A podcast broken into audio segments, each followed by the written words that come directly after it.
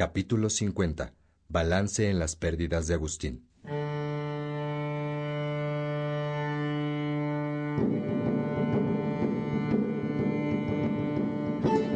Hemos caminado ya bastante, peregrino, pero nada es suficiente. Somos insaciables. Hasta que hallemos a Dios, diremos basta.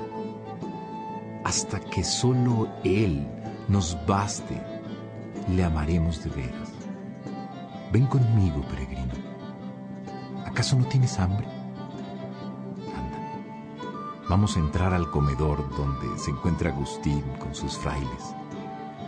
Seguro que una vez más nos dejan satisfechos para seguir el camino.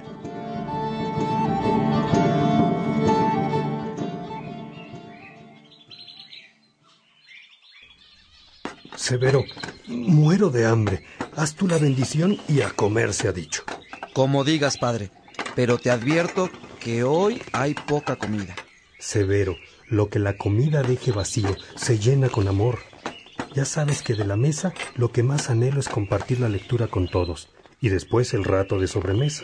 Padre bueno, bendice nuestros corazones. Haz de todos uno solo. El único de Jesús por quien vivimos para que nos amemos como tú nos amas. Amén. Amén. Esta es la lectura, Padre. Tú lees y enseguida el sermón. Pero siempre es otro el lector, Severo. Pero no hay mucha comida, Padre. Leer es tu alimento. Después comerás algo. ¿Está bien? Lectura del Santo Evangelio según San Mateo, capítulo 5, versículos del 21 al 26. Ustedes han escuchado lo que se dijo a sus antepasados. No matarás. El homicida tendrá que enfrentarse a un juicio. Pero yo les digo, si uno se enoja con su hermano, es cosa que merece juicio. El que ha insultado a su hermano merece ser llevado ante el Tribunal Supremo. Si lo ha tratado de renegado de la fe, merece ser arrojado al fuego del infierno. Por eso, si tú estás para presentar tu ofrenda en el altar y te acuerdas de que tu hermano tiene algo contra ti, deja allí mismo tu ofrenda ante el altar y vete antes a hacer las paces con tu hermano. Después vuelve y presenta tu ofrenda. Trata de llegar a un acuerdo con tu adversario mientras van todavía de camino al juicio. ¿O prefieres que te entregue el juez y el juez a los guardias que te encerrarán en la cárcel? En verdad te digo, no saldrás de allí hasta que hayas pagado hasta el último centavo. Ustedes han oído que se dijo, no cometerás adulterio. Pero yo les digo, quien mira a una mujer con malos deseos ya cometió adulterio con ella en su corazón. Esta es palabra de Dios. Gloria a ti, Señor Jesús. Hermanos, Dios nos quiere mucho más a nosotros que nuestra ofrenda. Es muy importante, necesario, mejor dicho, que sepamos que si alguien comete pecado contra un hermano, como somos todos cuerpo de Cristo, el pecado lo comete contra Cristo, y por eso, con cariño hemos de corregirnos y perdonarnos mutuamente. Dios nos quiere unidos y bien integrados a Cristo. Esto lo quiere muy por encima de cualquier ofrenda. Así que, si das limosna y ofrendas ante el altar, pero con deudas de amor, es mejor que no las hayas dado. Reconcíliate y perdona como Cristo lo hace. Gracias, hermanos. A ver, ¿qué me han dejado por ahí en la mesa? Eh, padre, aquí está tu plato. Severo exagera al decir que es poca la comida. Mira qué delicia nos ha preparado. Vaya, Severo.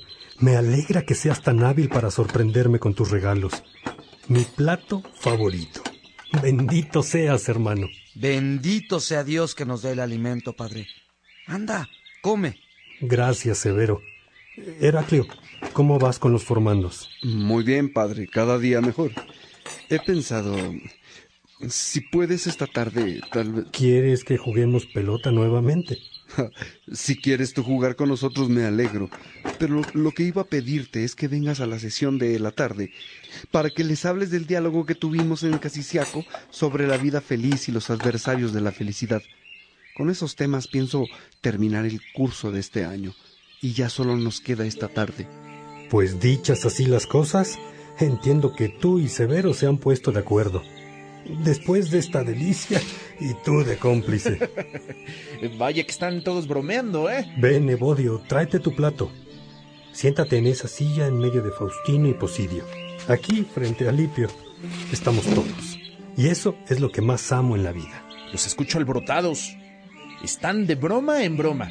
Primero Severo con que no hay comida. Y luego tú asustando a Heraclio con que era cómplice de Severo. Como si fueran capaces de hacerte la barba para conseguir que les concedas algo, siendo que a todos atiendes. Evodio, ¿te pasa algo? Estaba pensando en Mónica y a Deodato. La primera comunidad después de tu bautizo. Y la muerte de ambos. En realidad yo solo disfruté a tu madre 14 días. Y nueve de ellos en el lecho de muerte. A Deodato se murió muy pronto. Tres años vivió con nosotros. Pero ¿por qué has estado pensando en eso y con tanta pena? Fue el tema de esta mañana con Faustino. Con ese capítulo terminó la historia. Ya ves, padre, tú también estás cerrando un ciclo. Y la historia no ha terminado. Después de la muerte de Mónica y Alipio, te hiciste sacerdote. Te hiciste auxiliar del obispo Aurelio. Te hiciste obispo de Hipona. Y han pasado muchas cosas. ¿Y las que faltan, Evodio? Sí, Alipio. Todavía falta mucho por recorrer pero cómo quisiera que siguiéramos juntos. Mañana nos vamos todos. Esta tarde termina el curso de los formandos.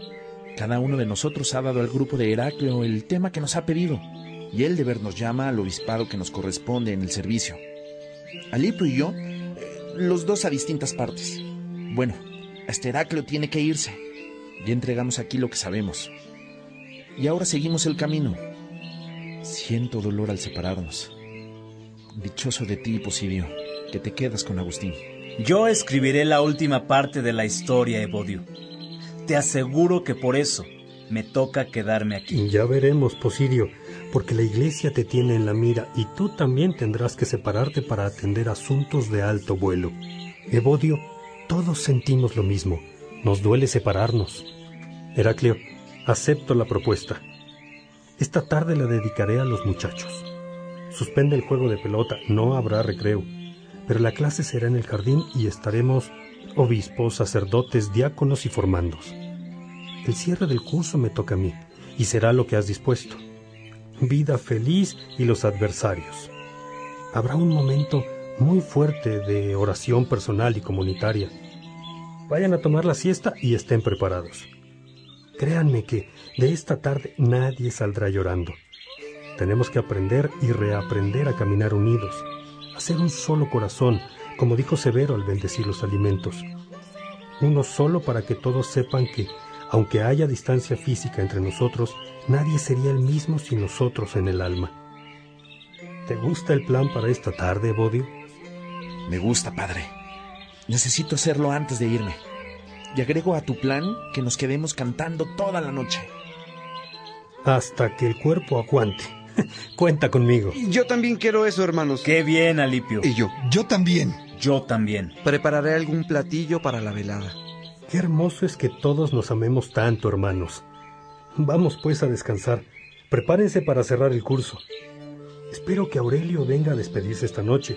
Ha tenido mucho trabajo y no ha podido acompañarnos todo lo que él quiere. Estaremos todos, Agustín. También Aurelio vendrá.